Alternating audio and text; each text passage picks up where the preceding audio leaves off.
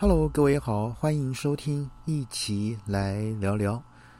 呃，前两天有一个新闻，就是某张姓女士啊，被称之为“二二房东”的张姓女士，呃，因为一些劣迹劣行，那当然就被啊被法院啊被这个所谓人民的正义，然后呢给判了刑。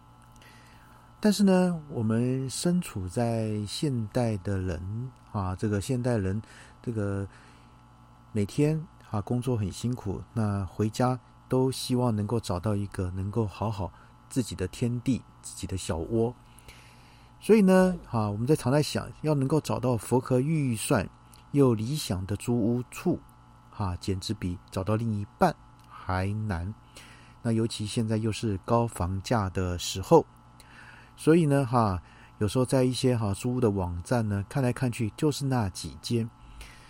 好，那我们来看一看，呃，到底呢，就说啊，我们根据资料显示，大家所最不能忍受的恐怖房屋到底有哪几间呢？好，我们看一看，避免啊来踩雷。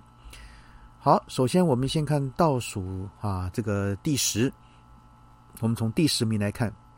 那第一个就违建，呃，违章建筑呢确实可以出租，但是呢，房客要面临最大的问题，就是在租赁期间因为违建而拆除，顿时呢会流离失所。若不想呃承担这样的风险，在看屋的时候呢，一定要特别注意。最常见的违建呢，就是顶楼加盖、重新隔间、夹层。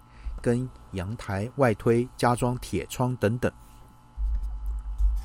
所以呢，假设可以呢的话呢，在签约的时候呢，希望房东能提出这个建物成本或所有权状，来确认房屋是否为啊违章建筑，那会是更有保障。那房东呢，也要有义务主动告知。那之后呢的问题呢，啊，可能还需要要赔偿房客。好，那第九呢，就是高楼层，但是呢没电梯。为了省荷包呢，大多数的人呢都会选择啊承租这个老公寓，通常都不会有电梯，光是想到搬家就头痛。平常呢上下班爬一趟楼梯就算了，那最怕遇到忘记啊带东西，还要重新走一次。如果没有特别重要，干脆呢就直接再买一个新的。那有网友就表示呢，因为自己是住在六楼顶啊，顶楼加盖，底下没有电铃，所以呢，每次拿包裹的时候呢，跟拿外送的时候呢，都觉得非常的痛苦。那若是朋友造访呢，为了方便不下楼，还要从哈顶楼将钥匙丢给一楼的朋友，那奉劝呢，当然各位若是没有那个体力呢，就不要承租这样的房子。好，那第八名呢？是哈，这个其实呢，真的没有想知道隔壁的夫妻到底有多恩爱，但是呢，啊，就是因为隔音太差，也就是塑胶板或是空心墙啊，隔音太差了，想不听到呢都很难。在这种状况下呢，很有可能就是因为啊，这个隔间的建材是没有隔音设计的，特别是塑胶和空心的。不要说是邻居，就连家人，若生活作息不同，也很容易互相干扰，居住品质差，还会影响到心情。若真的不小心租到这样的房子，大家可以呢自行加装这个吸音棉、吸音板，或者是挑选这个木质家具或布料材质的家饰品，可以加强吸收中啊空气啊空间中的一些噪音。好，那第七名叫做没有对外的一个窗户，空气不流通，采光也很烂。那除了会有湿气的问题外呢，身心也会受到负面的影响。大多数的网友都表示不能接受，宁愿呢花点钱住有窗户的房间，不要为了省小钱而花大钱。那有许多过来人就很表示说太可怕了，万一遇到火警怎么办呢？那就算再有个性，再怎么自闭或不喜欢出门，真的不要以为哈没对外的窗户可以接受。另外呢，又有人说不分昼夜，身体跟心理呢都变得很差。还有人说哈，比监狱还不如。那另外呢，也有人表示说，对走廊开的窗有开跟没开一样，住久了呢还会有异味。好，这是第七名。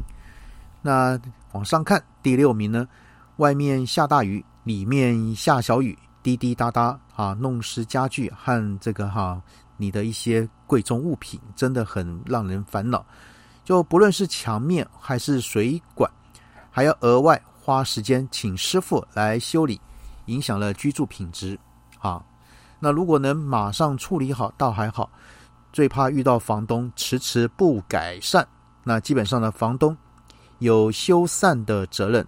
若严重影响到生活，还可以啊，我们可以自行先维修后呢，再依据这个收据跟发票，要求房东负担费用，或是从租金上来抵扣。那最差的情况呢？啊，就是可以无偿提前解约，或是走上调解的程序。好，那这是第这个六名。好，那第五名呢，就是顶楼加盖呢的一个铁皮屋。那当然，顶楼加盖的房子，大众最常提到的问题就是夏热冬冷。虽然这个房租便宜，但也要额外付出大量的电费。因为呢，顶楼加盖的电啊，通常都是另外接的。而且比较容易跳电漏水呢，也很常见。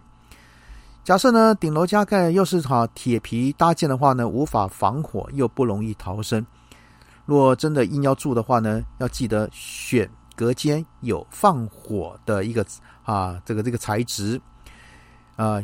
另外呢，这个租屋处呢也要有洒水器或灭火器，离隔壁房子动距比较近。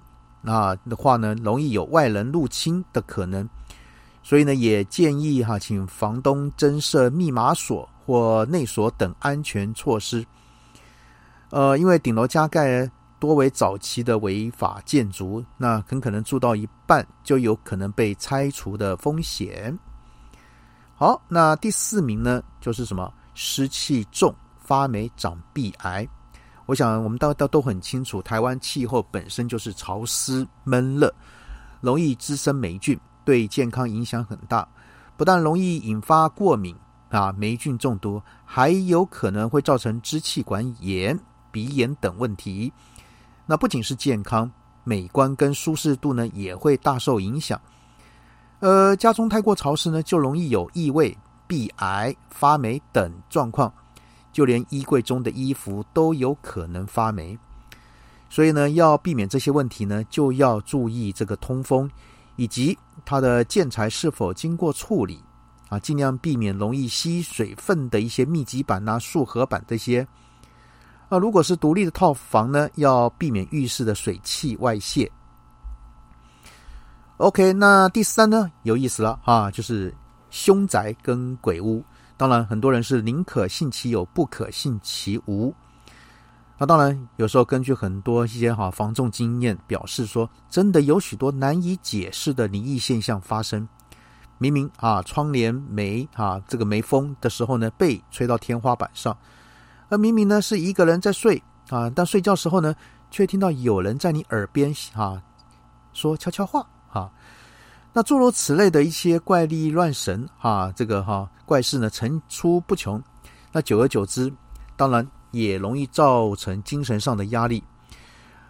而一般我们讲凶宅，指的是建筑物内部的一个主要使用区域曾经发生过自杀或他杀等非自然死亡的事件啊。那房东呢没有主动告知，也可以申请调解，甚至解除契约。当然啊，契约啊，签约前也可以请房东担保加注的一个哈条文。好，那第二名呢是叫做地下室，哎，有意思哈。我记得像这个呃韩国对不对啊？这个上次有个那个寄生上流，我想各位看过的，就是以这种地下室啊，这个房价惊人，为了省荷包，那可能就会选择租金较便宜的地下室。这背后呢，可能换来更多的代价跟开销。那地下室最大的问题就是没有光呃光线，没有对流，就连抽的风都不是自然风，绝对要做好潮湿的心理准备，除湿、冷气、抽风都不能省，灾害逃生的安全性更是一大疑虑。那地下室的潮湿环境造成霉菌大量的滋生，呃，多这个尘螨跟害虫，不通风的情况下呢，家具中的挥发性有机物也不容易散掉，那长久下来呢，会造成身体的不健康，不见光的日子呢，更可能造成心理上的疾病。OK，那到到底哪一个呢？是我们的所谓的恐怖那个哈这个住宅呢？啊，租屋呢？好，第一名就是老旧。脏乱哈，这个没整修，那这完全是哈人家讲的地雷中的地雷。这个腐败脆化的木质衣柜、碎裂的瓷砖啊、厚重的灰尘、斑驳的墙面，如同废墟般的荒凉破烂。不要说人了，可能连鬼都不想住进去。房东连整理都没整理，都想住人，那这种心态日后也可能会引起很多的纷争。当然，虽然我们常常在有一些哈短影片上看到说，哎，把一些破房子给啊好好整理，那毕竟要花很多的时间，甚至于呢，可能需要一些专业的技能才可以啊。那各位好朋友不要轻易自己尝试。那当然，如果真的逼不得要承租呢，建议房东啊商量好是否能够维修或换新，那不然就是自己一开始要花一大笔钱重新 DIY 一遍。那虽然可塑性很高，可以打造自己想要的样子，但这过程是很累人的哦。所以呢，一定要好好想清楚，千万不要看啊！很多短影音上面写说啊，这个我们就动起手来，然后呢，用这个缩时的一种快速画面，让你感觉到哇，就是这么的简单啊，可以把破房子整理成自己想要的。各位千万要记清楚，那是很费事，而且很累人，而且甚至于要有某种程度的专业。好，那今天呢，阿奇就跟各位分享到这边。那不知道各位的看法怎么样呢？好，先这样喽，拜拜。